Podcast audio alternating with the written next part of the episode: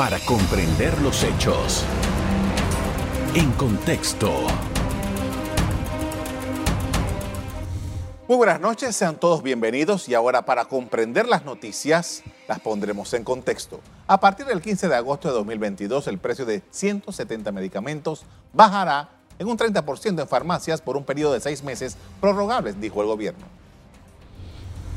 Con esta medida se busca reducir el alto costo de los medicamentos en Panamá. Los jubilados mantendrán el 20% de descuento establecido por ley, más el 30% de descuento anunciado. ¿Es viable esta medida? ¿Cómo impacta las finanzas del Estado? Nuestro invitado especial nos pone en contexto. Me acompaña el economista Francisco Bustamante, que fue subdirector de la Caja de Seguro Social. Buenas noches. Buenas noches, ¿qué tal? Gracias por aceptar nuestra invitación, porque queremos un poco entender todo este fenómeno de los medicamentos, su costo, y la, situación que se presenta en el sector público también. En primer lugar, queremos examinar esta propuesta o, esto, decretado ya por el gobierno de eh, control del precio en 170 medicamentos. ¿Qué observación hace usted, que además es economista? Gracias. Eh, esa es una solución a, a, un síntoma. El síntoma es que los precios que paga el consumidor cuando va a una farmacia es alto. Pero el problema es que el consumidor que llega a la farmacia, si es asegurado, ya pasó por un tránsito que el seguro no le proveyó su medicamento. Entonces el problema es dos pasos atrás. Es que si el seguro no cumple con entregar el medicamento oportunamente en calidad y en cantidad, entonces el, el, asegurado tiene que ir a una farmacia y se encuentra con un precio sustantivamente mayor que lo que él pudiera haber afrontado en otros países. Esa es la situación. Esto es, antes de que empezáramos eh, eh, esta, esta conversación aquí formal ya al aire, hablábamos que este no es un problema nuevo, este es un problema que tiene un arrastre desde hace muchísimos años. Y ha habido una mesa técnica que fue nombrada por el gobierno desde hace ya varios meses tratando de buscar las alternativas de esto. Las alternativas de esto pueden ser, como ahora, un, tema de seis meses, o nosotros tendríamos que necesariamente entrar a verificar esto desde su base para un proyecto a más largo plazo. la solución de esto es una reforma intensa, profunda, administrativa de la Caja del Seguro Social. Los sistemas de la Caja del Seguro Social hoy no son lo suficientemente robustos para poder garantizarle a la población un planeamiento de la demanda, un trámite en la adquisición y una dispensación oportuna. Mientras no resuelvas ese problema, Tú puedes poner todos los controles de precio que quieras, puedes dar todo el subsidio que quieras, pero el problema no está resuelto. El problema pasa por una reingeniería interna en la Caja de Seguro Social. Cosa que nosotros empezamos con bajo el liderazgo del doctor Lao. Hay propuestas de reformas eh, técnicas pendientes de aprobación y nos cayó la pandemia y eso pues agravó la situación y no se pudo llevar en los tiempos que se esperaba. Pero definitivamente esto es una curita a un problema mayor y la única forma de una solución permanente es lograr que la caja entregue los medicamentos a tiempo y por otro lado en el mercado de, de, farmacia, mientras no haya una competencia abierta, vas a tener el problema de que el que controle la oferta puede influir en el precio, definitivamente. Ahora, un poco para tener idea de la magnitud del problema que estamos hablando en la caja de Seguro Social, estamos hablando de cuánto, cuánto es, cuánto público, o más bien asegurados y sus dependientes, y cuánto dinero es lo que eh, entraña toda esta burocracia de medicamentos en la caja de Seguro Social. Bueno, una cifra que, hace poco escuché hablaba de que Panamá importa alrededor de 800 millones de dólares de medicamentos, de los cuales la mitad es el gobierno. 800 millones de dólares anuales. Anuales. La mitad es el gobierno. Y de esa mitad, la Caja del Seguro Social atiende al ochenta y tanto por ciento de la población. O sea que el gran jugador en la compra individual es el Seguro Social. Pero lo compra de manera ineficiente. Entonces, ese es el número de magnitud desde el punto de vista de número. Desde el punto de vista de persona, la Caja del Seguro Social está atendiendo de 4 millones y medio a más de 3.5 millones de panameños directa o indirectamente. Casi toda la población. Casi toda la población. Entonces, e, es un problema de magnitud nacional, es un problema de Estado que se resuelve con políticas de Estado y no en mesas donde tú crees que bajando un precio vas a resolver un problema mayúsculo derivado de un problema estructural de la misma institución. Ahora, eh, esa, esa última frase de usted me deja pensando. La mesa es inútil. Digamos que las expectativas de la mesa van más allá de sus capacidades y de sus competencias. Esa es mi opinión. Es una mesa que responde, es una reacción a una expresión de descontento ciudadano magnificado por grupos minoritarios en las calles, pero que tiene un fondo de verdad, es un fondo de, una incomodidad eh, ciudadana y lleva al gobierno a una situación casi de rehén a sentarse y a tocar temas de que ha estado evadiendo entrarles al tiempo. Esa es la impresión que yo tengo. Ahora, hay una cosa con esto de los medicamentos que es quizás distinto a otros temas nacionales que también son igual de, espinosos, y es que estamos hablando de un derecho humano, el derecho a la salud, y que eh, en principio todos deberíamos tener acceso a las medicinas. O sea, desde este punto de vista, desde el punto de vista estrictamente el derecho humano, Panamá no está cumpliendo. Pensamos que la constitución panameña tiene algunos atrasos. Sigue siendo una constitución liberal y no una constitución basada en los derechos sociales y humanos, que es la tónica después de la Segunda Guerra Mundial. Entonces, hay un problema de desfase en cuanto al enfoque de la Constitución. En segundo lugar, sí, la Constitución en distintos momentos, de, como está estructurada, habla de la responsabilidad del Estado de brindarle a los ciudadanos y residentes un mínimo de, de derechos, entre los cuales está la salud. Definitivamente que el Estado está en deuda con la sociedad porque de la forma como hemos, hemos crecido, no se están atendiendo esas necesidades. No solamente en salud, en empleo, en educación, en, muchas cosas. Hay, hay una, una, deuda social no pagada con, con, la población. Ahora, después de estos seis meses que se han acordado para este control de precios, ¿cuál es, qué es lo que debería pasar, doctor? Mi peor eh, temor es que los van a prorrogar. Porque en seis meses, si tú no reformas los procesos legales para hacer una licitación, si tú no reformas los procesos de estimación de demanda y los tiempos que toma surtir un contrato, no lo haces en menos de seis meses, no lo haces en menos de un año. Mira, cuando nosotros llegamos a la, institución con el doctor Lao, que me invitó a acompañarlo, encontramos ciento treinta y tantos pasos en un proceso licitatorio que te llevaba hasta, dos años, te podía llevar. Luego bajamos a seis meses el proceso.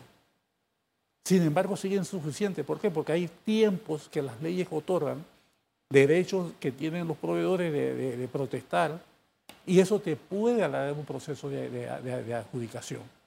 Entonces, esas son cosas que hay que revisar y la verdad que yo pienso que la única manera que tú puedes lograr eso es con un título constitucional que haga de la Caja del Seguro Social una empresa que se maneje al margen de disposiciones que se usan para comprar lápices, sillas y carros que se aplican a medicamentos que, como tú bien dices, es un derecho humano que no puede estar sujeto a un trámite burocrático para una cosa que puede esperar. Con esto vamos a hacer una primera pausa para comerciales. Al regreso, seguimos hablando sobre medicamentos farmacias, control de precios y acceso a los medicamentos. Ya regresamos. En contexto. Estamos de regreso con el doctor Francisco Bustamante, ex subdirector de la Caja de Seguro Social. Él es economista y estamos haciendo una evaluación sobre la situación de los medicamentos en Panamá. Y hay una, hablando de leyes y hablando de normas, hay una norma de la Caja de Seguro Social que eh, intenta compras por desabastecimiento crítico, que hace unos, unas cuantas semanas se había anunciado algo así, creo que un poco más de unas cuantas semanas, y que al final, no, por lo menos yo no he estado muy enterado de que si eso realmente se logró hacer la compra de emergencia y tal. Eh, ¿Eso realmente ayuda a resolver el problema? Pensemos, la ley de desabastecimiento crítico es de 2019. El doctor Lao trató de usarla antes que llegáramos a esto varias veces. Y se chocó con una pared. ¿Cuál era la pared? Que no estaba reglamentada. Y se le pidió al ministerio reglamente. En un momento dado, el doctor Lau hasta dice, voy a hacer el proyecto de reglamentación yo, para poder ver cómo rompo esta inercia que me impide abastecer. Esa es una realidad de lo que sucedió. La ley de desabastecimiento crítico dice que cuando hay un desabastecimiento crítico y el proveedor local no lo puede eh, suministrar, se puede recurrir a otro, a otro mercado, pero hay una serie de pasos conducentes a que eso pueda suceder. Que tiene que ser un comité, que tiene que sentarse, que tiene que dar el visto bueno, que tiene que dar la autorización, y de nuevo cae en un camino burocrático donde lo crítico se vuelve crónico y no se resuelve. Entonces, yo sí creo que esa ley de desabastecimiento crítico nacional ya reglamentada, espero que bien reglamentada pueda permitir que se hagan compras puntuales, pero sucede lo que hablábamos en un momento, el hecho de que tú salgas al mercado a comprar un millón de pastillas, nadie te garantiza que te la dan enseguida, porque los laboratorios no tienen dos millones ni tres millones de pastillas ahí guardadas esperando a quien se las venda tienen que producirla. Mientras que llega el pedido, producen, despachan y llegan, se sigue extendiendo el tiempo. Ante esa realidad, yo entiendo que el gobierno trató de sacar el famoso Medixol tratando de que por lo menos poder entregar un medicamento. Ahora, pero el problema sustantivo, el problema de fondo es el problema de la gestión interna de la caja y las normas de adquisiciones que tienen que ser reformados. Mientras tú no hagas eso, este va a ser un llanto y crujir de dientes a toda la distancia. Ahora, por ejemplo, el Medixol. yo soy un asegurado, yo, tengo, yo voy a una cita médica en, la, en, la, caja de seguro social, el médico me receta, voy a la farmacia, la farmacia dice, yo no tengo esto, no tengo esto, no tengo lo otro. El Medixol debe entrar a resolverme eso en el campo privado, pero le toca a la caja de seguro social pagar. Así es. Entonces, financieramente es sostenible que la Caja de Seguro Social haga eso, porque me compra la medicina que, no, que yo no tengo y tendría comprándome, termina comprándome la que no la encuentro en el seguro. Definitivamente que el mejor mecanismo que tiene el, seguro es la, la, licitación de precio único. Ese mecanismo le permite al seguro conseguir muy buenos precios. Muy buenos precios. Y definitivamente el Medixol o cualquier medida que tú tomes alternativa a ella va a ser más cara y no es sostenible. Eso es cierto. De tal manera de que Medisol yo lo veo como un intento desesperado de dar una respuesta a una situación crónica de personas, la mayoría de la tercera edad, porque si tú te ves está funcionando en Betania, está funcionando en los lugares donde hay mayor, en calle 17, donde hay población de más edad, más adulta, está tratando de resolver un problema humano a un gran costo financiero. Y definitivamente coincidimos, no es la solución, como tampoco lo es la fijación de precios, que como te comentaba en el intermedio, la fijación de precios es una herramienta que se usa cuando hay problemas de inflación sostenida en una economía acompañado de otras medidas y por corto tiempo, pero eso tiene un costo, desempleo. Muchas empresas no soportan y pierden el empleo. E irónicamente tienes que nombrar más gente para poder imponer un sistema que no funciona. Entonces, es una medida eh, muy costosa que no se puede extender mucho tiempo. Eso me lleva a una pregunta, porque eh, para el control de precios eh, es necesario que ACODECO, que es la institución que ha sido designada para hacer la vigilancia de esto, ahí, bueno, hemos estado encontrando ahora unos descubrimientos con el tema del arroz, por ejemplo, pero vamos a hablar de medicina. está esa institución en capacidad de llevar, de llegar a todos estos distribuidores, a todos estos comercios al detal de medicina y verificar que efectivamente eso se está dando. 170 moléculas que son 1.200 y tantos productos eh, divididos en más de 400 o 600 distribuidores. Imposible con la plantilla que tiene. Claramente esa es otra ley muy buena intencionada, pero que su operatividad es muy complicada. Y vas a ver entonces las protestas de las personas de que no se está cumpliendo, como está sucediendo exactamente con los alimentos, que no se está cumpliendo. Por supuesto, tú no puedes obligar a una farmacia que vende un producto que es el que está perdiendo. Tú no puedes obligar a un empresario que eh, produzca un producto que le va a dar pérdida. Entonces, esa es la realidad de estos sistemas de controles. Ahora, y, esto a la hora de verificar, eso que usted hizo, esa división, 170 moléculas que se dividen por unos mil tantos, no sé qué, eso necesita un, personal especializado. Gente calificada, por supuesto. que, dicho de paso, no creo que la Acodeco la tenga. Voy más allá. Juntando los recursos humanos del seguro y del MINSA, no sé si tienen la capacidad, la cantidad de gente para hacerlo en tiempo récord a partir del el próximo lunes. ¿Lunes o martes? Lunes. Lunes. No lo sé. Tengo mis dudas. Ahora, eh, nosotros tenemos un problema que, como usted lo dijo bien, es crónico. Panamá, eh, se habló por mucho tiempo de que la posibilidad de crear un hub aquí de distribución de medicamentos y que esto pudiera ayudar al país a, obtener, a estar abastecido y todo. ¿Realmente lo es? Yo creo que es una linda posibilidad y aspiración.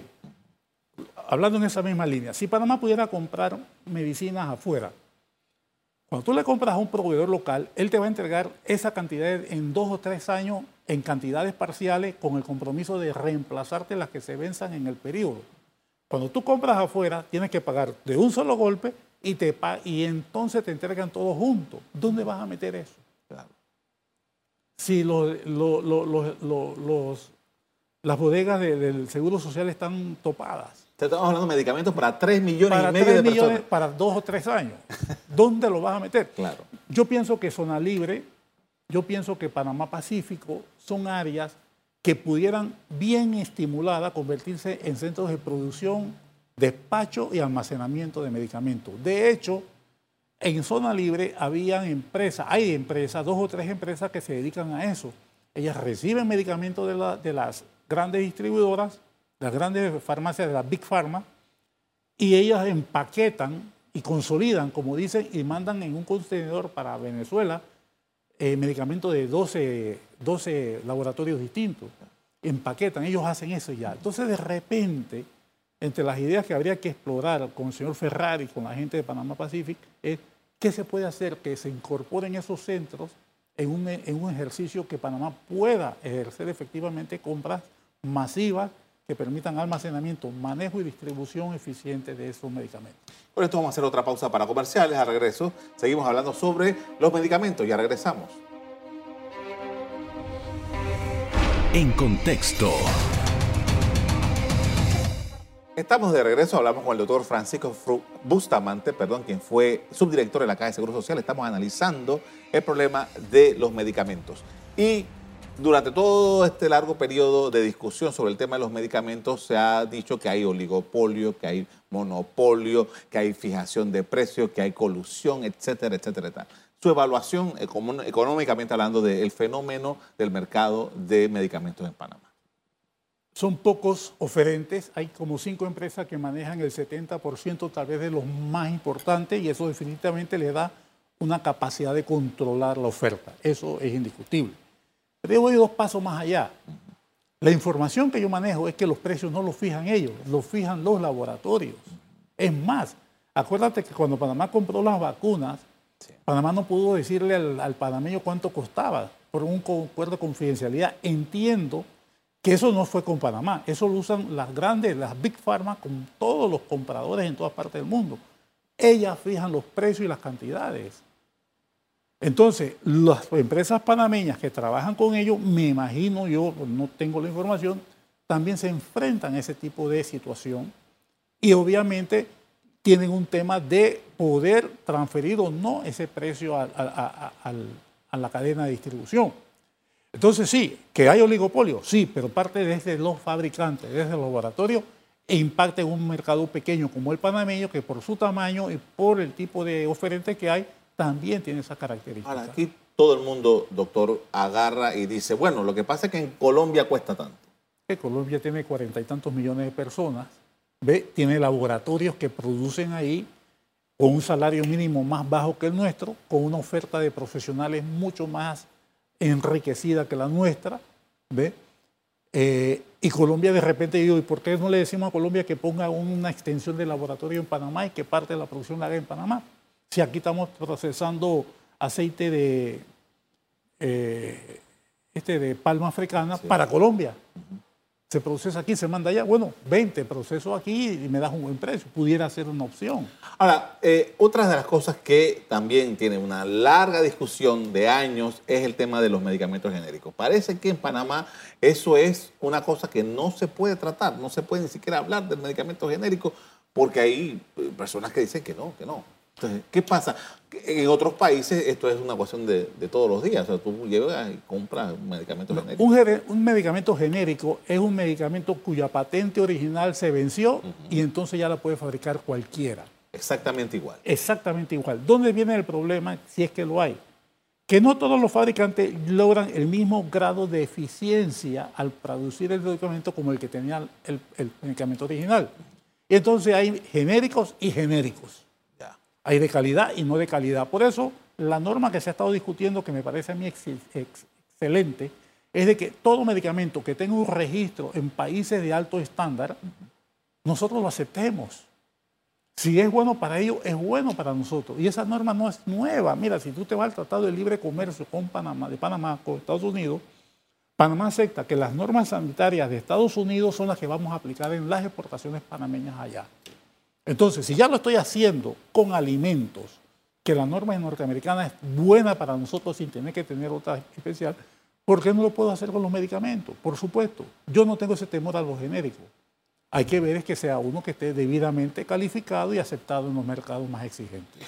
Panamá eh, las posibilidades que tiene para, usted mencionaba lo que, lo que pasaba en Costa Rica, que había fabricantes. En Panamá se fabrican medicamentos, pero son muy pocos. Muy pocos. Y son muy pocos laboratorios que se dedican a eso. Así es. Eh, ¿Hay posibilidades que Panamá ocurra esto, para, por lo menos para el mercado interno?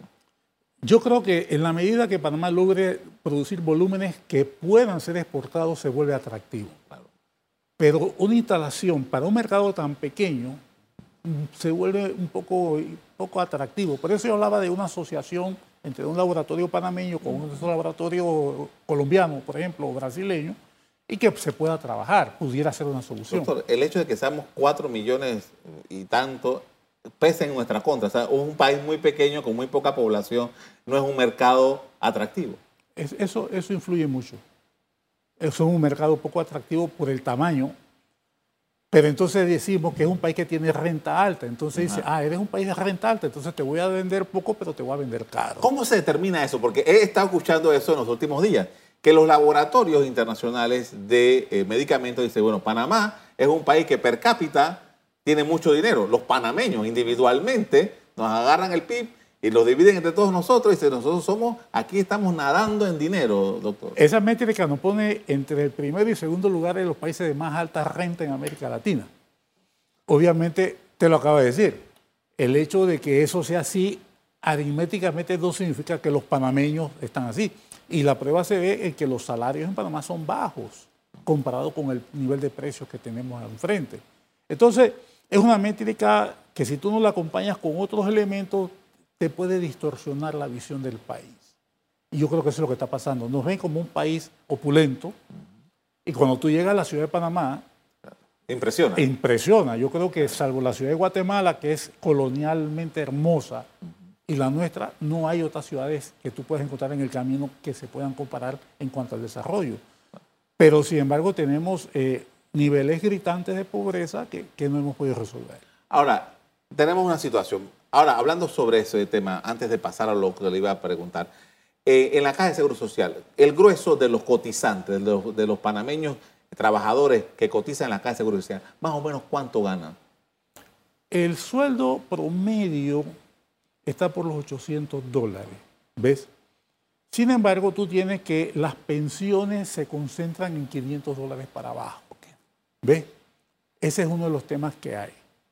Eh, y es un nivel de sueldo relativamente bajo, porque si tú vas a eso, mucho de esa gente no paga impuestos.